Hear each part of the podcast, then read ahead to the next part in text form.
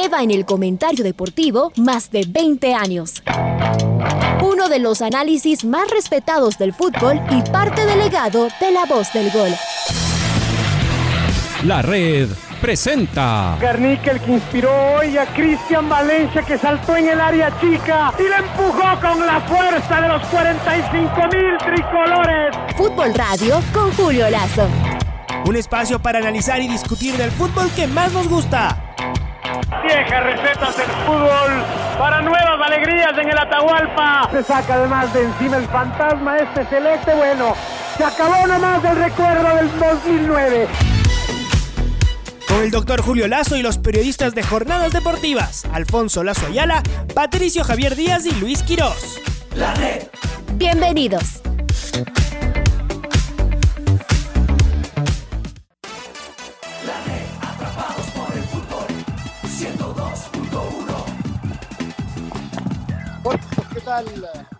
¿Qué tal? Buenos días. Sí, bueno, arrancó la, arrancó la Champions League, debe ser... Eh, una de las Champions Leagues más, más esperadas por, por algunas razones, ¿no? Es decir, por un, por un lado está el, el tema de la, de la vuelta a, diría yo, casi, casi a la normalidad, porque en la mayor parte de estadios uno ve que se juega a, a tope, de, a tope de gente. Em, y, uh, y, bueno, eso, eso ya, ya resulta absolutamente distinto de cómo de cómo se jugaron las dos Champions anteriores. Seguramente no, no, no todas, no toda la competencia, pero sí parte de ella. Uno, uno recuerda la, la, de hace, la de hace año y medio, es decir, las finales que se jugaron hace, hace año y medio, hace, hace dos Champions, donde se jugó en Portugal a puerta cerrada, una, una fase final eh, improvisada de alguna forma, porque cambiaron el formato eh, durante mm, el transcurso de la, de la, competición. Entonces, creo que mm, hay, hay, mucha ilusión en ese sentido, mm, como, como, todo lo que, eh, como todo lo que está pasando, como todas las actividades que de alguna forma se van normalizando, lo que causan es mucha, mucha ilusión, no solo en lo, no solo en lo, en lo deportivo. Y entonces, acá también hay mucho de eso. Y después, por otro lado, está eh, el tema de, del Paris Saint-Germain. Creo que que es el equipo que más bulla ha hecho, no, no es para menos, eh, tiene muchísimos, muchísimos nombres, y además de eso le da eh, el, que haya un equipo que se haya armado de, de esa forma, que básicamente es la llegada de, de Lionel, Lionel Messi, la que hace esa, esa diferencia. También, también motiva al resto de equipos, ¿no? A los equipos tradicionales, a los, a los super grandes, a los grandes, a los no, a los no tan grandes. Eh, quedó claro ayer que el Paris Saint Germain fácil no la va, eh, no la va a tener, eh, porque eh, decía Lucho hace un rato, al final aquí hay, hay, hay, equipos todos, todos armados y es la oportunidad de, de, de lucirse. Ayer en el, en el Brujas la aparición de un par de jugadores, qué buenos jugadores del, del equipo, del equipo belga. Además, claro, es un, es un equipo eh, tradicional, sí, pero de una ciudad chiquita, que es una, es una ciudad eh, preciosa, eh, pero es una ciudad chica dentro de Bélgica como, como tal, ¿no? Entonces, tampoco es el equipo más grande de, de, de Bélgica y aún así le, le, plantó cara al Paris Saint-Germain y, y, y, seguramente hasta le, pudo, hasta le pudo ganar. Así que esto es, esto es así, queda claro que ahora la, la carga eh, la presión está en la mm, eh, en, uh, en, el técnico del Paris Saint Germain, de que eh, este conglomerado de estrellas lo vuelva un, un verdadero un verdadero equipo. Eh, ayer estuvo lejos Messi de, de ser, uh, de ser desequilibrante.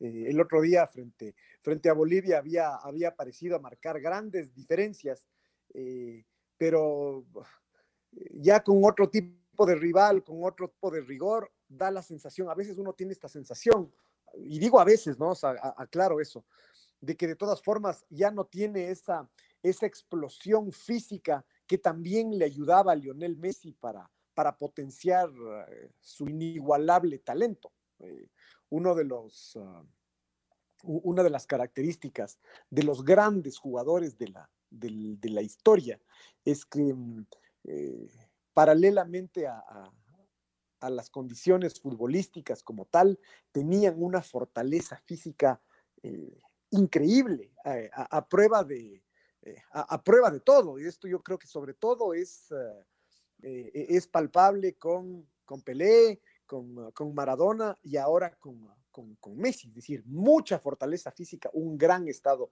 estado físico. Y el, y el físico es algo que, por más eh, profesional que, uno sea, con el paso de los tiempos, pasados los, en el fútbol, pasados los, uh, los 30, 31 años, empieza a pasar, empieza a pasar factura. Entonces, en ese sentido, claro, Messi tampoco la tendrá, eh, la tendrá fácil. Eh, y, y, estos dos días ya, claro, algunos equipos eh, presentaron, sus, presentaron sus credenciales, ¿no? Lo, del otro día del, del Bayern Múnich en, Barcelona fue impresionante. Uno puede decir, sí, pero el Barcelona está en la lona.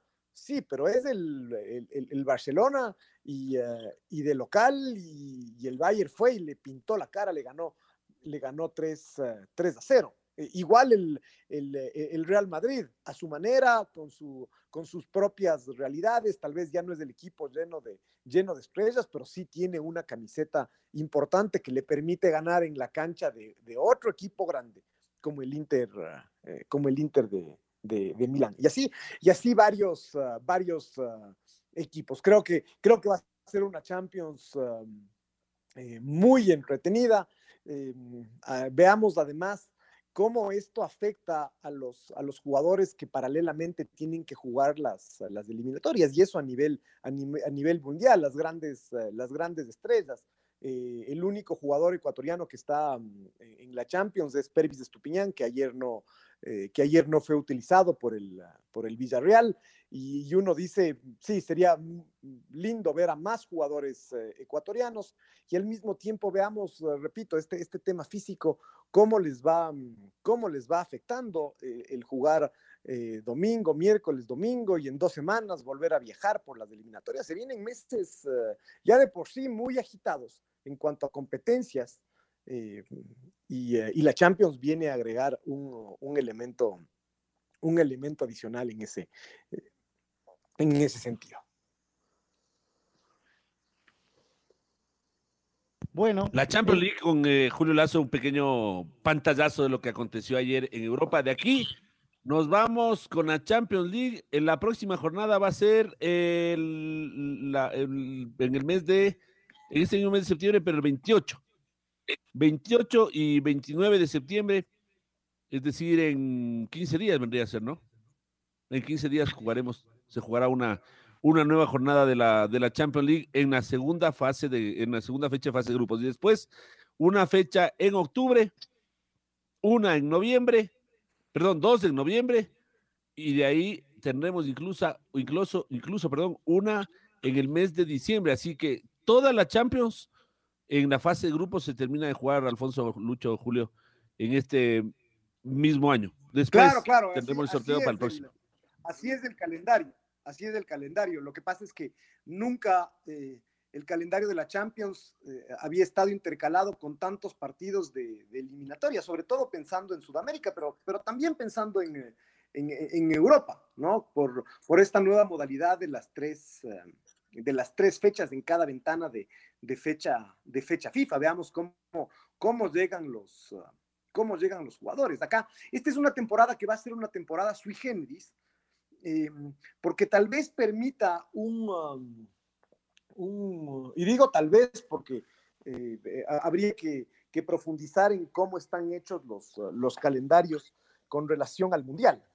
¿Por qué? Porque los jugadores suelen quejarse de que los años de Mundial o los años de, Eurocopa no tienen, em, eh, no tienen descanso, eh, porque son torneos que se juegan al principio del, verano, cuando finalizan las temporadas, eh, y, y, luego de estos torneos de selecciones ya hay que meterse en el tren de la siguiente, de la siguiente temporada.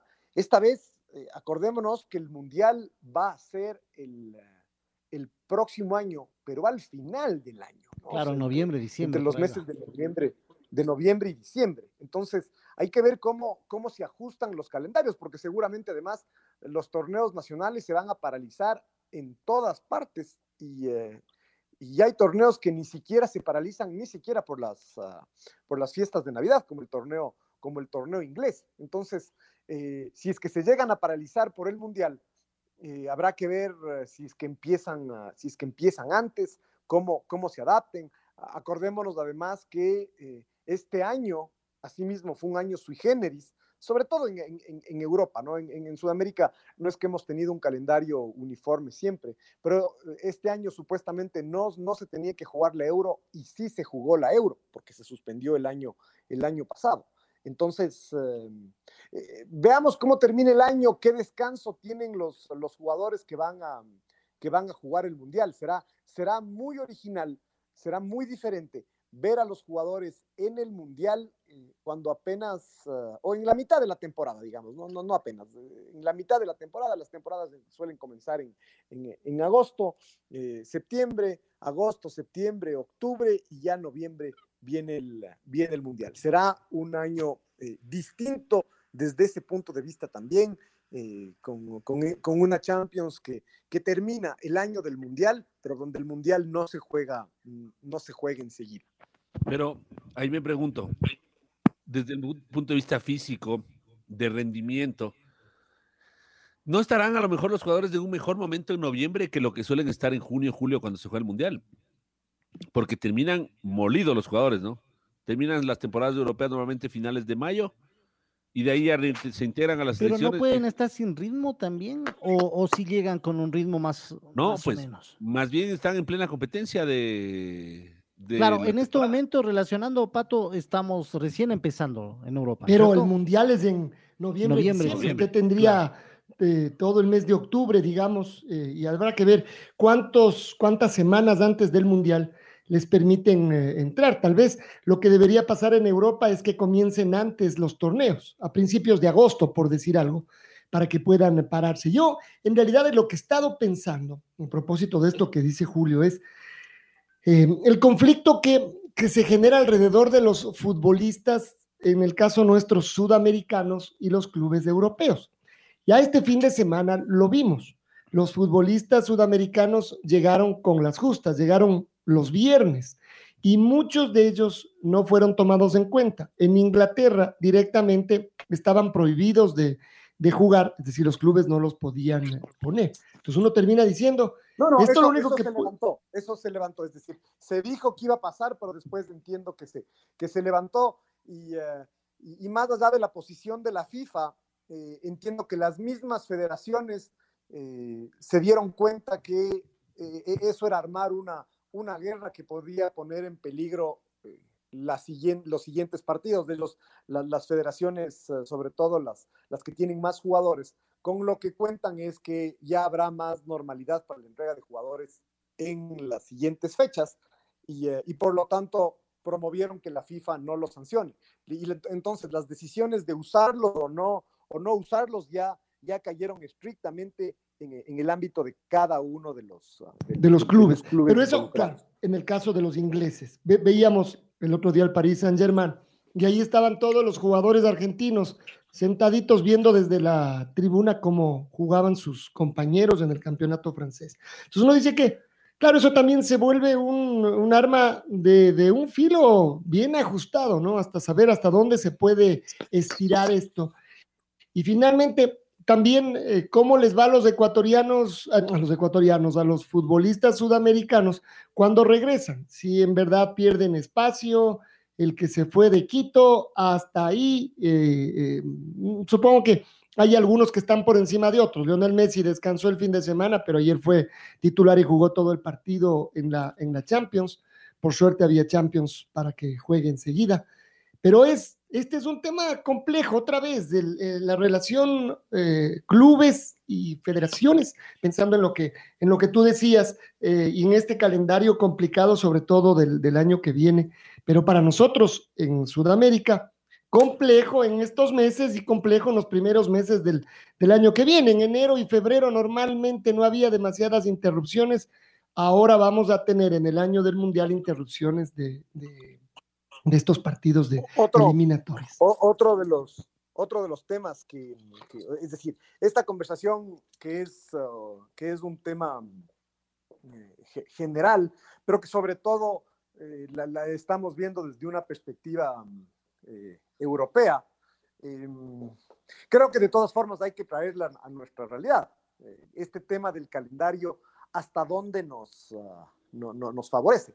Uno de los, de los problemas que solemos tener es justamente que nuestros jugadores, que la mayor parte de ellos juegan en, en México, eh, en los Estados Unidos y obviamente en el fútbol, en el fútbol ecuatoriano, em, tienen calendarios muy distintos al calendario, al calendario europeo. Em, en los Estados Unidos la, la, temporada es como todos los deportes, son temporadas más bien, más bien cortas, no, no, no son temporadas de 10 de de diez meses como, como en, eh, como en la mayor parte de países futboleros. Son temporadas eh, bastante más, ah, más cortas.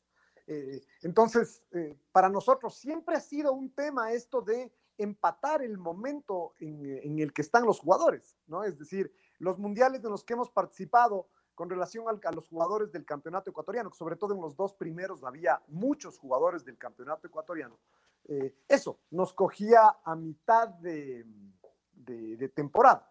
En cambio, eh, esta vez a nosotros, así como a los europeos, les, va a tomar a mitad de, temporada, em, a nosotros nos va a tomar al final de nuestra temporada. Nosotros también, y eso dependiendo de, si la selección se clasifica o no, el próximo año habrá que ver cómo se arma el, calendario del, fútbol, del fútbol ecuatoriano, habrá que ver cómo se arma el calendario de de las copas, de las copas internacionales. Me parece que para nosotros termina siendo muchísimo más holgado a partir de, que con la Liga Pro se juegan muchos menos partidos de los que en algún momento se jugaban. Acuérdense que, que jugábamos 46, uh, los equipos que más jugaban llegaban a jugar 46 partidos en el, en el, en el año. Ahora, de campeonato, de campeonato, sin tomar en cuenta los internacionales. Claro, y, no, no, y, sin tomar en cuenta las, ah, las, ah, las copas. Solo hablo del campeonato nacional. Ahora, el máximo es de 32. Entonces, sí es una diferencia que nos da cierta, cierto alguno. A ver, no, es, prematuro decir si, que esto constituye una ventaja o una desventaja. Eh, uno piensa que simplemente va a ser diferente, que, que tal vez la, la, primera idea que uno tiene es que mm, eh, el Mundial para la mayor parte de jugadores que juegan en Europa, donde están las, seguramente la, mayor cantidad de las principales selecciones y, la enorme mayoría de las, de las principales eh, figuras, eh, ser que no, no llegará al final de la, de la, de la temporada, sino llegará a mitad de temporada. No, no faltará quienes digan, ah, es que es mejor jugar al final porque uno ya viene en, en ritmo de, competencia. Hay otros que dirán, no, no, mejor jugar así a, mitad de la temporada para que a uno lo, tome fresquito. No, no, no habrá unanimidad. Cada realidad es diferente. Eh, solo que a propósito de este, de este inicio de la Champions, eh, e, está empezando una temporada que va a ser que va a ser distinta, que debería terminar con el Mundial, pero que en la práctica no terminará eh, y, donde el tema de los calendarios se, tendrá que ir ajustando a esa, a esa realidad. La red Atrapados por el Fútbol 102.1 Bueno, eh, el, fin de semana se reanuda el campeonato. Eh, en realidad el campeonato se reanudó el, el lunes con el partido en que el Independiente le ganó a la Católica y, y tuvo una Mm, característica este partido y es que jugaba el, el puntero y el puntero lo, que ha hecho es ratificar su, su ventaja y entonces eh, eh, aumentarla porque los otros no, no jugaron y entonces ponerles mucha presión a los que vienen atrás. Pero sobre todo me parece que le da un toque de, de ser uno de estos partidos eh, definitivos al, a Liga Emelec. Tal vez mucho más para Liga porque uno, el Emelec tiene más puntos y dos, el Emelec ya está en, la final. Entonces, da la sensación que para Liga es eh, la última posibilidad de, mantenerse eh, a, la expectativa y de estar en la, en la persecución del, Independiente. Y en realidad cuando digo la última oportunidad, esto es algo que pasará semana a semana, eh, incluso hasta que, hasta que jueguen entre, eh, entre sí, pero mm, Liga tendrá que seguir ganando y la siguiente será la definitiva para volver a ganar y, alargar sus, uh, sus posibilidades. Es, así de claro, ¿no? Llegamos a un momento eh, tan crucial en el, en el campeonato donde ya no hay, no hay cómo, no hay cómo equivocarse. Muchas de las cosas que, pasaron, eh, además, en, esta época donde se, donde se definen tantas cosas, eh, queda claro que mucho de lo que pasó también está relacionado con eso. No, no, no es coincidencia que más allá de los meses de incumplimiento, no es coincidencia que, que el haber eh, realizado el paro sea justamente en este, en este momento, porque el campeonato está en su, en su etapa más crucial.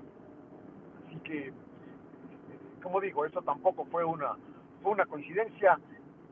No perdamos, a veces se enfrían un poco las cosas porque no se ha jugado el, el torneo entre la selección y la y, eh, la para del por la huelga, pero el partido del día domingo entre Liga y Emelec es un partido muy caliente por, por cómo están las cosas en el, en el campeonato y eso y, más allá de la de la rivalidad que además uh, que además la rivalidad que tienen los dos equipos. Uh, política, ¿no? En, en los últimos en los últimos tiempos.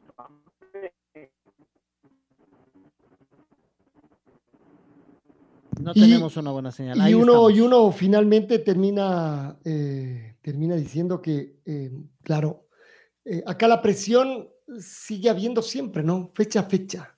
Eh, en el caso de Liga sale con presión, en el caso del Emelec también. Como dice Julio, aunque el Emelec ya está clasificado y la presión es igual. Los hinchas de Emelec quieren que el equipo gane, quieren que gane la etapa, quieren asegurar el, título antes de hora, sin llegar a la, final. Eh, es como inherente, ¿no? Esta suerte de, presión futbolera que no se compara con otras presiones, que no la queremos comparar con, eh, las presiones que tienen que tienen otros, eh, en otros órdenes de la vida. No, no, esto no, no, no, estamos, no estamos comparando, estamos solo hablando de la presión del, eh, del fútbol y que eso conlleva a veces a tomar malas decisiones. esto que, siempre decimos también, ¿no? A, jugar a asegurar. Otra vez, ¿será que Liga juega a asegurar o no? Es decir, oh, no, no, hay que jugar como se viene jugando y, en ese marco intentar ganar y perder, porque el rato que cambio para asegurar, eh, y aquí vamos a ser redundantes, lo más seguro es que no me vaya bien, porque ese no es, esa no es mi, mejor, mi mejor versión. ¿no? La mejor eh, versión de uno es eh, la que me hacía jugar suelto, con presión o no con el riesgo a equivocarnos. Y eso que nosotros decimos siempre que Alfonso. es de los cero errores. Y podemos ver otra vez a Alfonso Pato, ya mismo está Julio con nosotros nuevamente. ¿A quién le complicó la para? Usted recuerde que hay equipos que la paralización del campeonato lo frenan. Barcelona lo vivió. Barcelona lo vivió, estaba bien, vino la para por la Copa América y se complicó Barcelona. Barcelona ya empezó a, perder algunos partidos también, a, su forma de jugar y tuvo que pasar algún tiempo para, por lo menos para recuperarse. Ahora veremos si alguien le complicó esta para o no. Y, es, curioso, ya, ya, ya, estamos, uh, ya estamos de vuelta.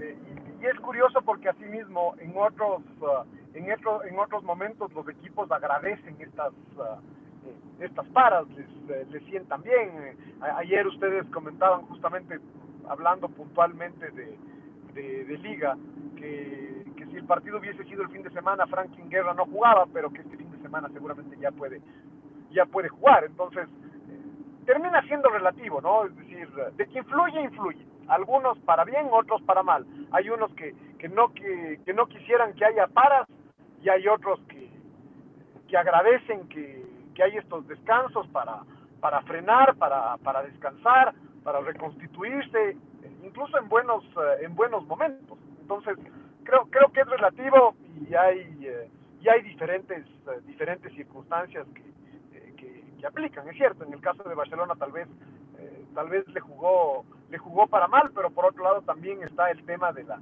de la cantidad de partidos que venía, que venía jugando el cuadro, el, el cuadro torero y su foco en dos, en dos torneos. En algún momento daba la sensación de que, de que alcanzaba, de que tenía un equipo para jugar los dos torneos y después uh, dio la sensación de que no, de que no necesariamente. En el caso de Liga, tal vez está el tema también de su director técnico y más tiempo para poder seguir eh, trabajando, entiende uno, ¿no? Eh, renovando ideas, eh, viéndolas una y otra vez, probando uno que otro jugador. Ah, en el caso de, de Scotto, por ejemplo, que ya termine de estar absolutamente adaptado y también al mismo tiempo tratando de adaptarse al, al tema fútbol. Es decir, a Liga, finalmente este tiempo creo que le debería haber venido eh, bien. Y eso hay, que hay Liga... un tema. No, hay, hay más bien lo que, lo, lo que uno dice y, resulta, no sé si contradictorio, pero lo que está relacionado con lo que conversábamos hace un instante del, de los pocos partidos. Es decir, el técnico de liga acaba de llegar y es como que está eh, conociendo ese equipo y mientras tanto compite y consigue algunos resultados, uh, pierde también partidos. Pero resulta que mientras sigue trabajando y conociéndose y conociendo a su equipo, la temporada ya se le acaba. Entonces, uh, eh, ese, ese es un tema difícil de, de manejar porque porque al mismo tiempo que, que, objetivamente todos sabemos que, que, la apuesta de Marini es uh, más bien a mediano, a mediano plazo y que no necesariamente tiene la, la, obligación de ser campeón este año, seguramente un hincha de liga dirá, ¿y cómo así no tiene la obligación de ser campeón liga, eh, liga este año? Entonces, uh, cualquier resultado que no sea, que no sea ese, será un resultado que no le permita trabajar uh, tranquilo a Marini cuando empiece la nueva, la nueva temporada. Hablábamos de, eh, con, con, gente llegada a, Liga y a, los, y, a lo que está pasando con los chicos, ¿no? De cómo Marini lo vio en un entrenamiento en, eh, en reserva al chico Angulo y, a ver, al primer equipo y una semana después ya estaba debutando y lo que nos preguntábamos este es un tema que se hace por convencimiento del técnico. Al técnico, la gente de liga le dijo, bueno, pero ahora sí, usted tiene que meter eh, juveniles y, y, claro, ahí el técnico puede medir. Sí, sí, de acuerdo, yo acepté eso, pero después también puede decir, y si con los juveniles no me va bien, yo quiero asegurar con los más grandes sin que tenga una garantía de que así va de que así va a ser. Y un poco lo que se impone es que de todas maneras Marini tiene esta forma de, de, concebir el juego, que es lo que finalmente en estos momentos de vacas flacas más bien, en nuestro fútbol y en liga también, se impone, que es, no hay demasiado dinero para, para contratar, es hora de ver a los, a los chicos que vienen y, y, de ahí seguir sacando jugadores, en algunos casos poco a poco, o como en el Nilson Angulo, lo más pronto posible. Que no pero, pero al, mismo tiempo, al, mismo tiempo hay ahí algunas, uh, hay una coyuntura, ¿no? Que, que ha potencializado eh, esto de, de, de, lo que estás hablando. Y es que eh, los que estaban llamados a jugar en esas posiciones donde, donde han jugado los, los chicos juveniles de liga, eh, por A o B motivos uh, no, no están. Es decir, se lesionó eh, Billy Arce, Adolfo Muñoz, que estaba llamado, parecía en algún momento a ser gran figura del fútbol ecuatoriano, desapareció. Eh, Zunino Liga lo, lo prestó, entonces eh, si, si Billy eh, estaba bien, si Adolfo Muñoz estaba bien, si Zunino eh, se quedaba, seguramente era mucho más difícil que jueguen estos chicos, entonces ahí es donde es relativo si es que hay realmente una, eh, un convencimiento del, del, técnico o simplemente una necesidad.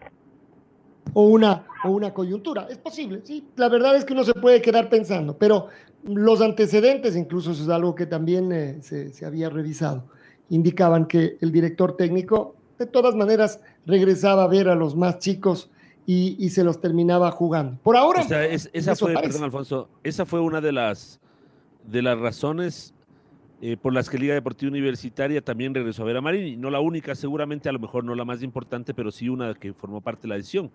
Cuando hicieron este, cuando ya se- Pablo Repeto estaba eh, yéndose, pues hicieron un, este, este análisis de qué es lo que se necesitaba y dentro de, de eso nos lo contó Esteban Paz, nos lo contó también eh, eh, el pollo, vaya, se fue el, el nombre, eh, Callejas, ¿no? El director de formativas de Jorge. Liga- Jorge Callejas, gracias, Alfonso. El señor Jorge Callejas. Y, y era una de las características que tenía Marini, el dar posibilidades. A ver, Pero va a seguir así para el 2022, habrá que ver también, pues. Tiene que el seguir. 2022 ya arma el equipo él y tal vez cambie. Sí, pero eso también depende de los recursos con los que, con los que tenga Luis también, por otro lado.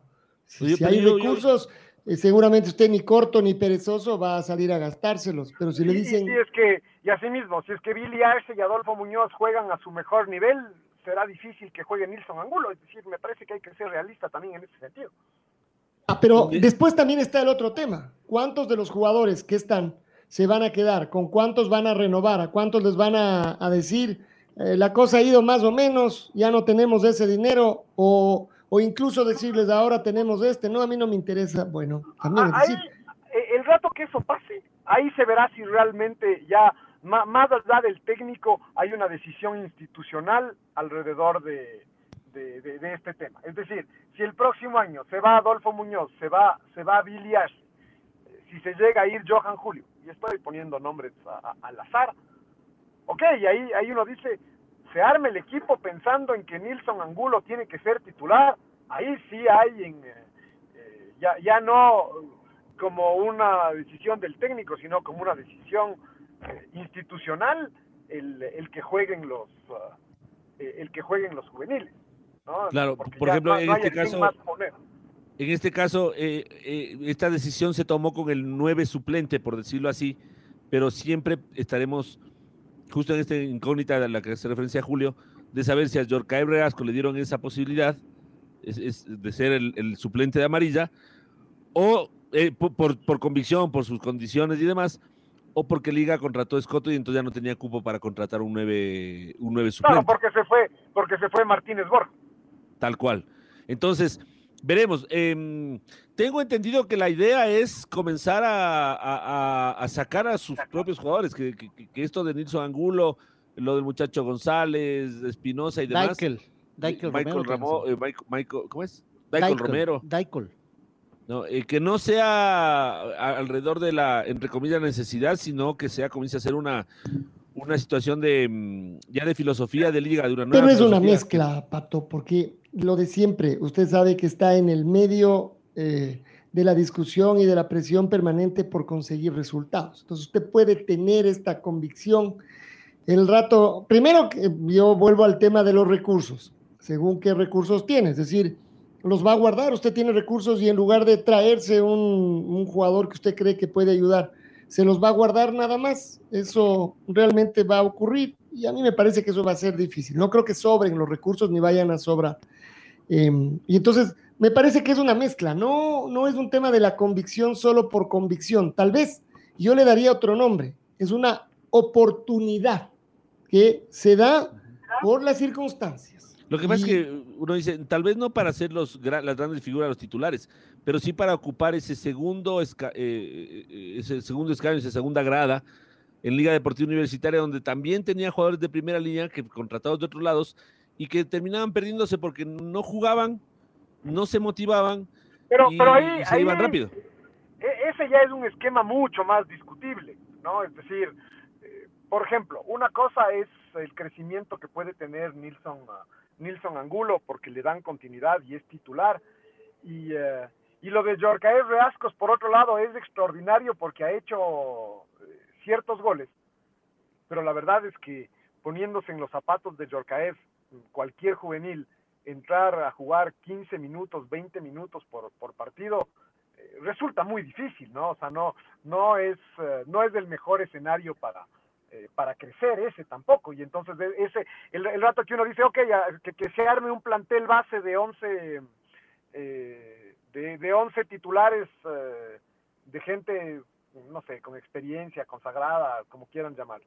Y que, y que en la segunda línea estén los juveniles, no sé si, si eso les va a dar, si eso realmente constituye un proyecto con, con gente, con gente joven. Es, es muy difícil, la liga le ha costado siempre ese, ese tipo de cosas. Y, y, eh, y, una cosa es que haya convencimiento y otra cosa es que haya necesidad de una de, de, de hacer esto. Yo creo que ese es un tema que se tiene que que se, se, que se tendrá que esclarecer y de todas formas me parece que se irá esclareciendo eh, de acuerdo a cómo vaya terminando el año. Y también Porque... creo que yo me atrevo a decir algo más. Y también con los jugadores que van apareciendo. Es decir, uno ve buenos síntomas con eh, Nilson Angulo. Uno ve buenos síntomas con, eh, Joseph Espinosa, por ejemplo. Con, con, este chico González, por ejemplo. González. Entonces, por ahora, los dos, 18 años, no hay apuro. O sea, es difícil, como dice Julio, pero 15 minutos o 20 minutos es más que nada, ¿no es cierto? Eso, a eso, a eso, a eso iba. Puede, puede pasar. Que a eso. Se, se, consoliden poco a poco. Eh, eh, a eso me refería con que ocupen ese segundo lugar eh, en, el, plantel, digamos, ¿no es cierto? Detrás de los titulares, o a lo mejor alguno ya comenzando a coquetear con la titularidad, hasta que vayan teniendo el tiempo de, y se vayan consolidando poquito a poquito, y entonces seguramente usted tendrá un Jordi Alcibar, o me voy un poco más atrás, un Jefferson Intriago, ¿no es cierto? Que se terminan consolidando y que terminan siendo grandes figuras. Incluso Jefferson fue capitán de Liga Deportiva Universitaria. En los cuatro años que estuvo, se consolidó como capitán de liga. Hombre venido de las canteras. Eh, como le estamos viendo ahora a Jorge Reasco, que ya no es un juvenil, pero es un muchacho joven que, está tratando de tener oportunidades, formado en las canteras y que vemos que se pone la camiseta, no le pesa, tiene buena condición técnica, buena condición de definidor y entonces dice, bueno, usted ya tiene ahí, ya no es necesario traer al goleador del Manta, ni al goleador del, para que sean suplentes, o al goleador del, del Fuerza Amarilla, para que sean suplentes de amarilla. Ya usted tiene ahí a un jugador, ya no es necesario traer al 5 del técnico universitario, usted ya lo tiene ahí a, a Joseph Espinosa. Y así va dándoles chance, y van saliendo no, eso, poco a poco. eso es cierto, eso es cierto, y además la, la, yo sí creo que la, la gran diferencia de lo que está pasando hoy es que por la razón que fuese, ¿no? Es decir, por convencimiento del, del técnico, por necesidad, porque los, eh, porque los titulares no, no funcionan, están lesionados, por la razón que fuese, queda claro que esta realidad de liga es muy distinta a la realidad de liga, a la realidad histórica de liga, ni siquiera voy a hablar de los últimos años. O sea, tener tantos chicos jóvenes en el radar y que han, y que han jugado y que han tenido exposición, es algo que en liga normalmente no pasa. El tema es cuán sostenible va a ser, va a ser esto, eh, y yo creo que hay, hay mucho, o sea, ahí hay dos, dos elementos que son cruciales en ese sentido. Uno, el, uh, los resultados, eh, porque por muy por mucho que jueguen los, los juveniles y que los hinchas se den en la boca hablando de juveniles, el rato que se pierde, se pierde y se quiere incendiar absolutamente todo y que se vayan y que se vayan todos y este no sirve para nada. Entonces, eh, ese es el primer elemento, el resultado deportivo. Y el segundo elemento tiene que ver con las finanzas del, del, del equipo. Asimismo, por más que, en cambio ahí, por más que se desgañiten los hinchas, que nosotros aquí en el micrófono hablemos de un último esfuerzo para traer ahora sí al jugador que Liga, que Liga necesita, Liga se ha caracterizado justamente por eso, por la responsabilidad con la que manejan las cosas y porque saben hasta dónde eh, hasta dónde pueden estirar las, las sábanas. Y entonces la forma en que se arme el equipo para el próximo año también estará asociado a, a, a este tema de, de, qué tipo de jugadores Liga puede, Liga puede contratar y en base a eso también se verá eh, un poco cuántos juveniles se usan y cuántos no hay, hay un tema que siempre da vueltas en, en, los planes que uno pudiera querer hacer acá mediano y largo plazo. Y lastimosamente siempre giran alrededor de los últimos resultados. ¿no? Y de esto tenemos un montón de, ejemplos. Por ejemplo, se discutía esto, Pablo, Pablo Repeto debió haberse quedado el último año, se debió haber renovado con él antes de, de la final. con los números que tenía Pablo y que tiene, que sigue teniendo el, director técnico más exitoso en la historia de, liga. Eh, y entonces, era momento de cambiar, era momento de tomar una decisión de ir a otro lado cuando estaba en la cresta de la ola, sin saber qué iba a pasar con el último título.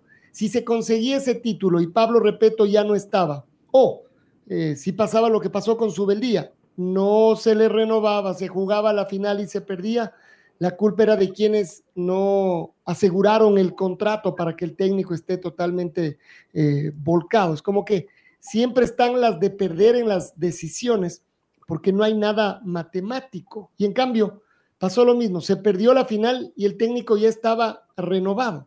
Tal vez ahí también le falta al, mismo Pablo timing de saber que tal vez él mismo pudo haber eh, hecho un viraje ¿no? Eh, con, con el equipo, pero qué complejo todo esto, qué es acertado y qué no. Claro, porque usted no sabe qué va a pasar. E, en el mismo dilema está ahora Barcelona, porque le quiere renovar a Bustos, y si no le renueva, tal vez viene otro equipo y se va.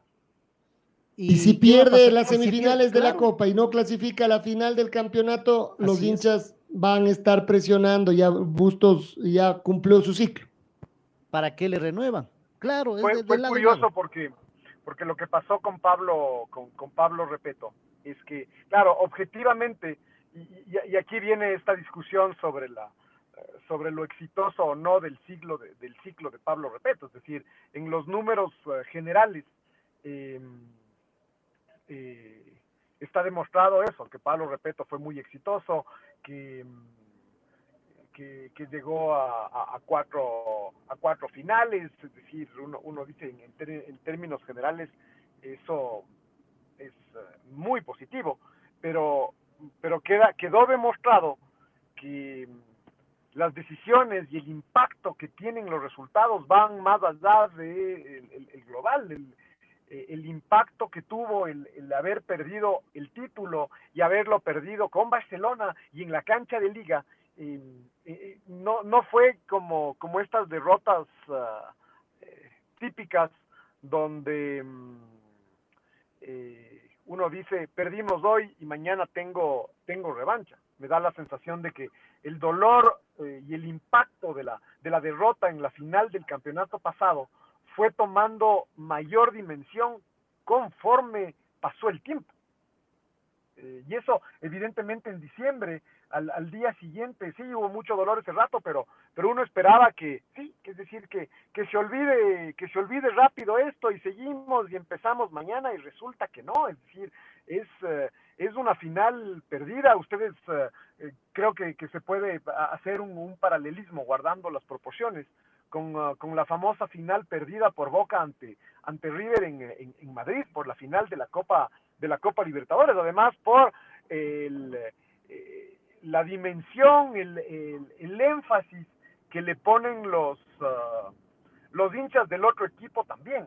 Entonces, em, terminan jugando al fútbol ese tipo de cosas, ¿no? Entonces, uno dice, sí, lo lógico hubiese sido después de esa, de esa derrota, eh, que Pablo Repeto se vaya, eh, se vaya enseguida.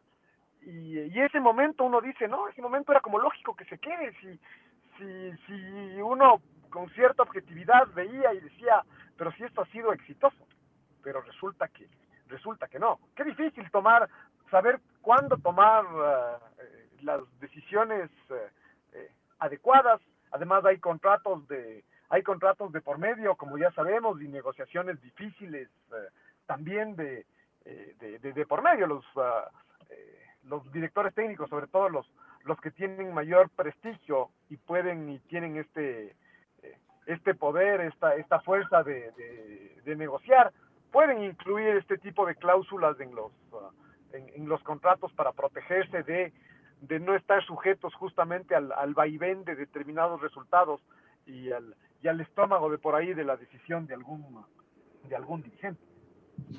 Y, otra vez, sin fórmulas escritas, sin fórmulas eh, matemáticas, sino el reto de volver a jugar el fin, eh, el fin de semana. Y de que lo que siempre decimos, ¿no? Que hay una, una tribuna muy bulliciosa eh, y donde parecería que, casi siempre un grupo, tal vez no tan grande, a veces dependiendo de cómo viene la cosa puede ser un poco más grande o más chico, pero un grupo no tan grande que hace más bulla que, que todo el, el, el resto. Y, y, y, es curioso porque además en estos últimos dos años ya, eh, ese grupo es exclusivamente de redes sociales, ya ni siquiera eh, de la gente en el estadio como para sentir el clima en el, en el estadio y que ese pueda ser un termómetro, porque eh, sí, sí pasaba también que el clima en el estadio era, era bueno, era de incondicionalidad con el equipo, de apoyo, y, y claro, en, el estadio si es que hay 20 mil que apoyan, ya hay, eh, ya hay 500 que, que silban, a los 500 no se les oye. En las redes sociales es absolutamente lo contrario. Los que apoyan seguramente no hacen mucha bulla y los que fastidian son como una caja de resonancia. Entonces, yo creo que este tipo de, este tipo de cosas, de esta negatividad, se potencia por la, por la pandemia y por la, la influencia que tienen las redes sociales hoy, hoy por hoy, evidentemente no solo en el fútbol, pero en el fútbol en, en, en particularidad, en particular y en, y en este caso en equipos como, como, como liga. Y al mismo tiempo, yo iba a decir justo eso también, y no solo en equipos como liga, es decir, en general en los equipos. Pienso enseguida, porque el otro día jugaron la Católica y el Independiente, pero otro que eh, se ha volcado también a hacer bulla en redes es el Aucas. Y hemos visto que también el grupo que más bulla hace, en general también se vuelve sumamente intolerante y nada de lo que se hace eh, vale. Y puede ser que la mayoría esté equivocado, es decir, que la mayoría de cosas que se hacen en el Aucas esté equivocado pero ni siquiera cuando le fuera bien, cuando le va bien, cuando esporádicamente le va, le va bien. Y también es como que se potencia esta, esta discusión en redes sociales, que muchas veces también pasa por la mala onda más que por el, por el fútbol. Por los y, resultados y... también, Alfonso, ¿no? Inmediatos. O sea, yo, yo, creo que el ejemplo de la selección es del mejor, ¿no? Eh, la, la, selección... Uh, eh, el año, el año pasado ganó tres partidos, fue la sensación, la revelación, el nuevo técnico, eh, todo, todo bien. Y, eh, y empezaron los malos resultados y se crea esta, esta mala onda. Hay mucha gente que, que, que uno o sea, critica porque realmente piensa que, que eso es lo que hay que, que eso es lo que hay que hacer, ¿no? Eh, después, creo que hay un gran sector de la prensa que vive de, de estas uh, de estas circunstancias no, no nos lo decía alguna vez eh, eh, a propósito de que la selección va a jugar en Guayaquil eh, con uh, estábamos con, uh, con, con Alfonso con, con, con Pancho Moreno en, en, en, un hotel en Guayaquil después del famoso partido que le ganamos a Perú 4 a 1 y comíamos con, con este amigo de la casa que, que, que tenemos con, con Carlos Alberto Navarro ¿no? Que, que ustedes lo han, lo han escuchado aquí varias veces, que es un periodista peruano. Y él, cuando, cuando hablábamos del tema, era, era, era como una situación incómoda, porque nosotros estábamos evidentemente muy contentos, porque la selección uh, había ganado 4-1. Eh, era un poco delicado conversar, uh, conversar con él, y él eh, rápidamente puso el tema encima de la mesa y, eh, y, y, él decía, sí, estoy dolido, pero en cambio, en mi rol como, como periodista polémico, no sé, contestatario, no sé cuál es el, término, este es el tipo de circunstancias donde me oye más gente, donde todo el mundo quiere sangre y, eh, y, donde tiene más relevancia. Hay un sector que vive de eso, que también se ha vuelto además. Si hace 25 años esto era, esto era así, acuérdense del, además hablando del Perú, acuérdense de esta prensa basura que había en el, en el Perú, que sigue existiendo, pero, pero que en una época tenía mucha relevancia, ¿no? Se llamaba El Bocón, uh, El Bacán, los, los diarios de ahí, eh, que, que metían mucha, mucha candela y, y, fake news y, eh, y calumnias, pero lo que buscaban era vender. Entonces también hay mucho de eso y las redes sociales son como el como la plataforma propicia para que eso eh, para que para que eso crezca. Entonces creo que que todo eso hay que hay que tener claro. O sea empieza empieza el mal momento y, uh, y, y, es difícil que la gente se sume a esto de ah no pero es que hay que apoyar y vamos porque no, porque, porque en liga, como, es, eh, se, enojan los que dicen, ah, ningún casa y apoya, no, nada que ver, si hay algo malo yo lo voy a decir y yo no me voy a quedar callado y bla, bla, bla, bla, bla. Entonces, eh, tiene que ver con eso, con, eso también, ¿no? Me parece que eh, los malos momentos son propicios para que la gente saque todo esto, que, para mí tiene mucho que ver con la, es decir, uno, eh, coyunturalmente con lo de las redes sociales, pero dos, atrás de esto hay mucho de, la, de lo que es la naturaleza, de la naturaleza humana, de, de hacer leña del, del árbol caído y, y, sacar sus propias frustraciones contra, contra en, caso de, de, de, una, de una derrota y, y cobrar notoriedad. Y en, otro caso cuando también. Uno, cuando, cuando, uno quiere ganar notoriedad, es decir, el otro día hablaban eh, ustedes del, del famoso, del, del inicio ese de, de, campeonato donde le dieron una, un, un naranjazo a, a Alfredo Intriago y, y, suspendieron el, el partido. Es muy fácil ganar notoriedad eh, lanzando la naranja que le caiga en la, en la cabeza a Alfredo Intriago para bien o para mal. Es decir, el que lanzó la naranja hoy por hoy sería filmado, eh, no faltaría quien lo, eh, quien lo aplauda. Han pasado, ¿no? Es decir, ahí está el ejemplo del, del, coronel Velarde, que en esa época era el, el capitán o el mayor Velarde la gente lo recuerda, es decir, él hizo una, una gran carrera militar, hizo una gran carrera en el, en el, en el Nacional eh, como preparador físico y entiendo que después hasta como dirigente. ¿Por qué se lo recuerda? Por el puñetazo que le dio a Elías Jacob. Y había gente que, que, que lo recuerda para mal y hay quienes lo recuerdan para bien. Así es, es la ley de la vida. Y, y, por otro lado, también hablando esto de, de, de, de, cómo se entiende y se trata de opinar alrededor de lo que pasa en, en el deporte, particularmente, eh, hay una eh, una sensación de inmediatez, ¿no? De todo tiene que ser para allá. O sea, ya Gustavo Alfaro ya lo quieren echar. Ya Pablo Marini lo quieren echar. Ya Escoto no sirve. Y uno dice, y en el caso de Alfaro está un año y un poquito más.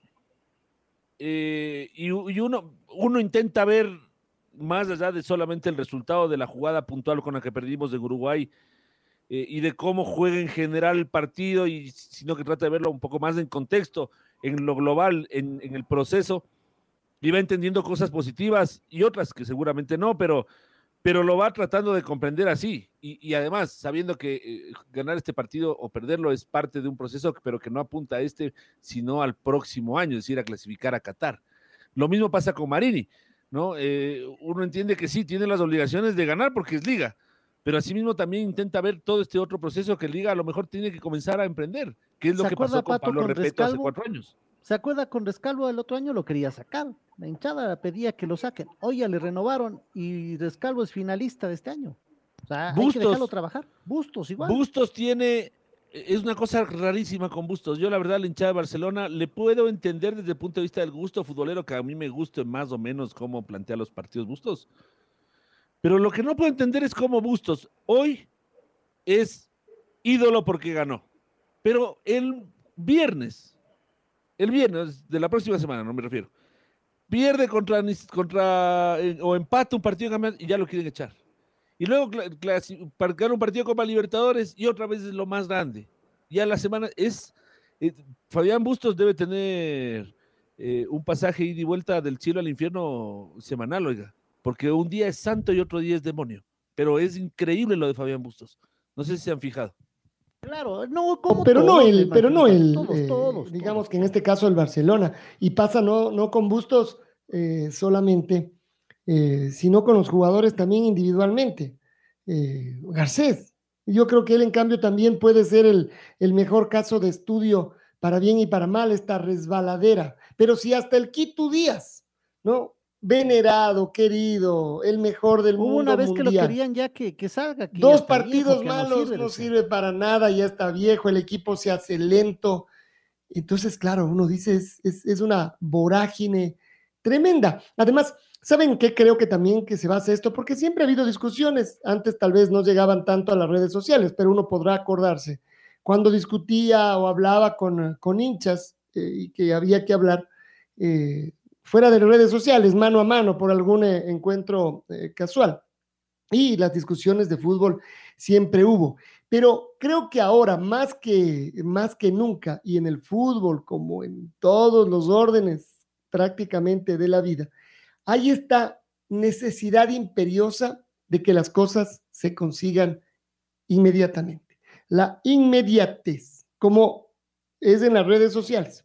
Cuando usted discutía hace 20 años con amigos y estaban ahí enfrascados en gran discusión de lo que sea, y usted se atrevía a decir, eh, este estadio, cualquiera que usted mencionaba del mundo, es el más grande, porque entran 100 mil personas, y el de al lado le decía, 100 mil, no, si se solo tiene 70. Y la discusión podía durar dos horas, y por supuesto, cada uno se iba a ir con, el, con, con su verdad. Hoy se plantea la discusión y hay un tercero que mientras estos dos discutían, ya googleó y dice, ese estadio que ustedes dicen, solo entran 35 mil personas. En algún momento entraban más, lo derrocaron, no sé qué. Ah, y la discusión se acabó. Entonces, esto de la inmediatez llevado al fútbol, eh, me parece que además también es un tema difícil de manejar, porque también las nuevas generaciones, que son las más acostumbradas a la inmediatez, se vuelven locos cuando eh, usted tiene, si los grandes nos volvemos locos, cuando usted tiene el Internet, que le funcionaba bien, o usted sabe cómo funciona, pero un día amaneció y empezó a funcionar en lugar de a 50 por hora como funcionaba y a usted le parecía normal, y eso que no venía un amigo suyo y le, y le decía, solo a 50 por hora, no, pues, pero bueno, usted no comparaba con nada, pero ese día funcionaba a 20 por hora y usted se vuelve loco porque todo se hace lento en, este, en esta época de la inmediatez. Con el fútbol me parece que se ha multiplicado eso, es decir, es, es una preocupación. Para, contrastar, o sea, hoy ya, como usted bien dice, la inmediatez, eh, hay un problema en Afganistán hace poco, y uno googleaba y veía, no googleaba, ni siquiera tenía que googlear. Veía las redes sociales. claro, ya le salía de uno, mira lo que está pasando en Afganistán, y uno decía, ve, esto pasó hace una hora, hace cuatro horas. Esto está pasando en este momento, Claro. Nuestros Tan inmediato como este instante, no pasó hace media hora, una hora, cuatro horas. No, en vivo y en directo, lo que sea. Claro, claro, sí, por supuesto. Mientras que nuestros abuelos veían la noticia de la Segunda Guerra Mundial, esperaban ir al cine eh, para que lleguen los noticieros una vez al mes, ¿no es cierto? Para ver un poco de imagen. Entonces uno dice, en, en 80 años, ¿cómo cambió nuestra vida, sí, entonces estamos, entendemos cómo estamos ahora, sí, pero además también todo, eh, como se conoce tanto, ¿no es cierto? Y como se tiene una super información, a veces esta super información también tergiversa las realidades. O sea, es como, ¿y por qué no podemos ganarle a Suiza en el Mundial? ¿No? Si dónde están los suizos, que han ganado los suizos y uno revisa toda la información y si es que uno no, no, no es un, poquito, un poco puntilloso, dice, claro, Suiza no ganó nunca un mundial, Suiza no hizo esto, Suiza no es...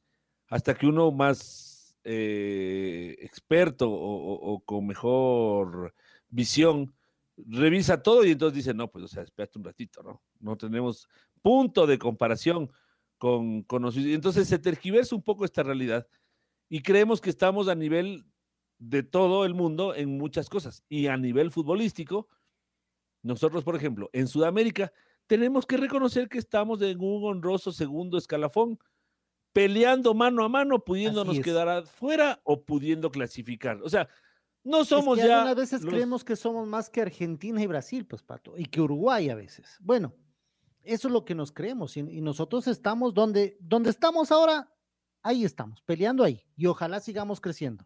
Un poquito más abajo a veces. Sí, así es. Un poquito más arriba. Colombia, con Paraguay, incluso Chile nos podría superar a nosotros. Ahí peleando, ahí peleando. No, Chile, acuérdense que, por ejemplo, Chile acaba de salir de una generación bicampeón de América. Nosotros no hemos logrado. Y le está costando cambiar la generación a Chile y a Paraguay también. Uruguay viene de una generación que terminó en semifinal de un mundial. Nosotros no hemos llegado a eso. Entonces, es como medir un poquito en dónde estamos y a veces sí, y uno dice, pero qué mediocres, ¿no? Porque es la palabra de qué mediocres, ¿no? Diciendo que vamos a, no, no es que decimos que somos Además de esa inmediatez, y esto que usted describe y esto de la mediocridad es comparado con qué? Es, por otro lado, la inmediatez a usted le hace desconocer también lo que ha venido pasando, los procesos. Usted solo quiere ver que ya de repente se, se ha producido, es decir, se ha conseguido eh, un resultado eh, deportivo, un resultado futbolero, así como por arte de magia. Usted ya lo vio inmediatamente. A ver, ves que es facilito, ve este equipo cómo lo, cómo lo consigue, ¿no? Entonces, es esa, esa misma mezcla de, de, inmediatez resultadista ahora, ¿no? Siempre hemos querido, hemos querido ganar, pero es un contrasentido porque ahora tenemos mucha más información eh, en nuestra mano.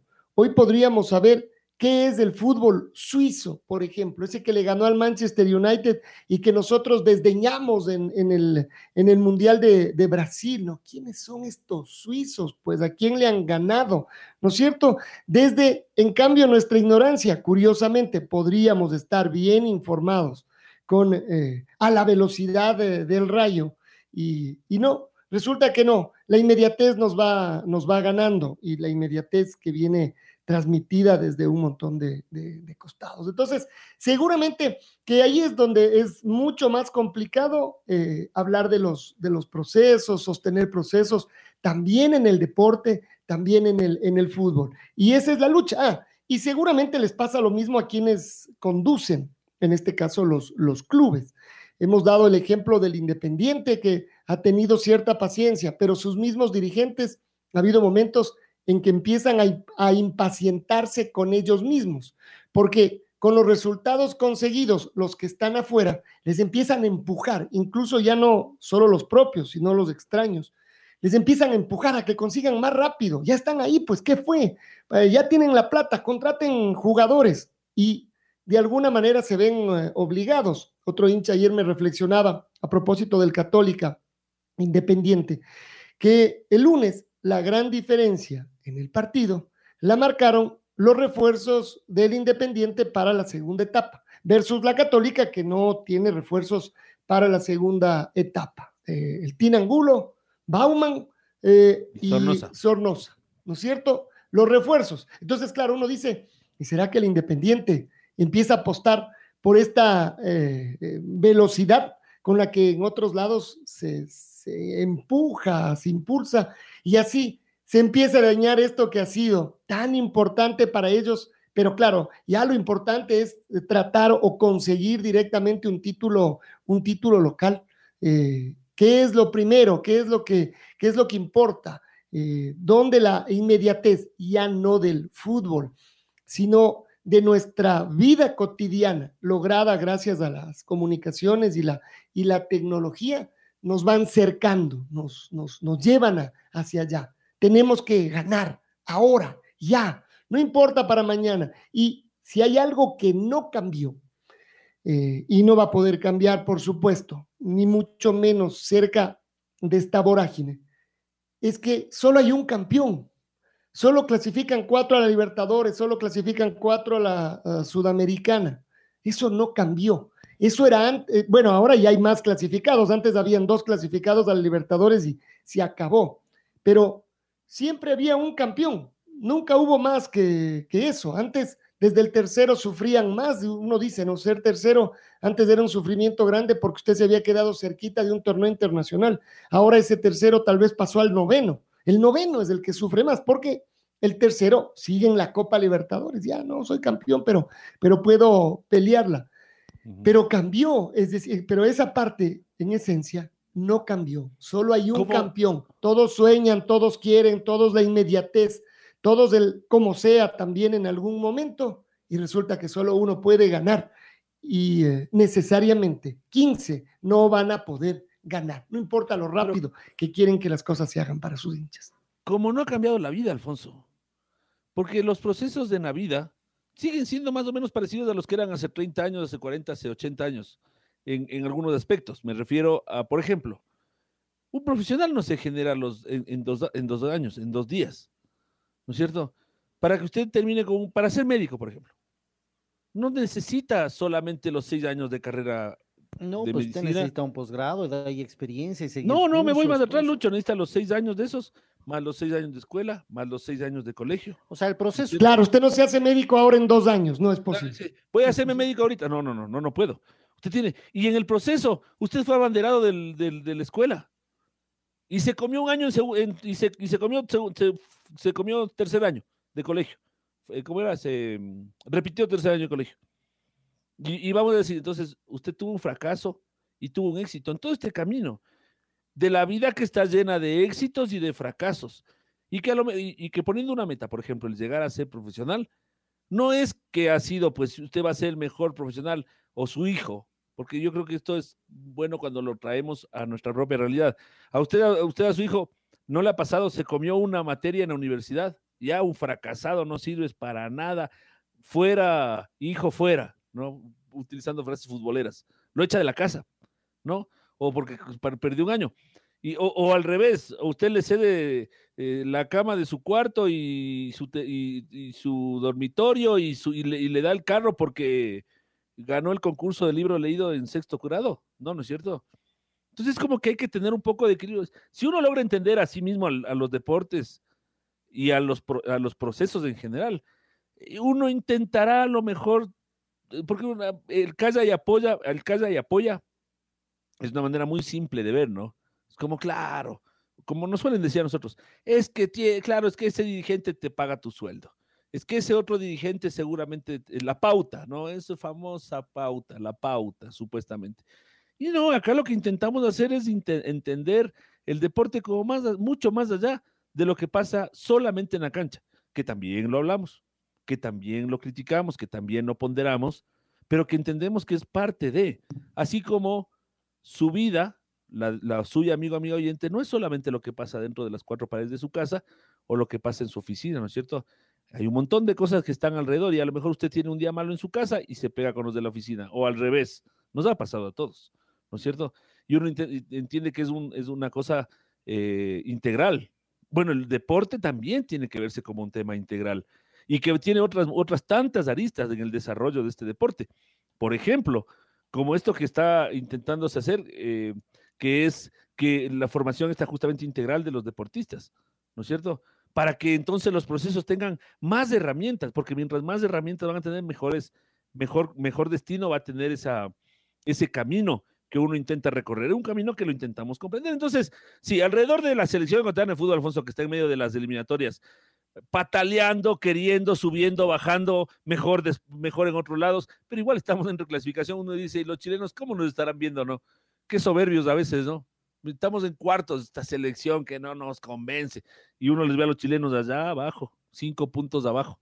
Nos, nos han de decir, ya, ya quisiéramos estar así de mal como ustedes.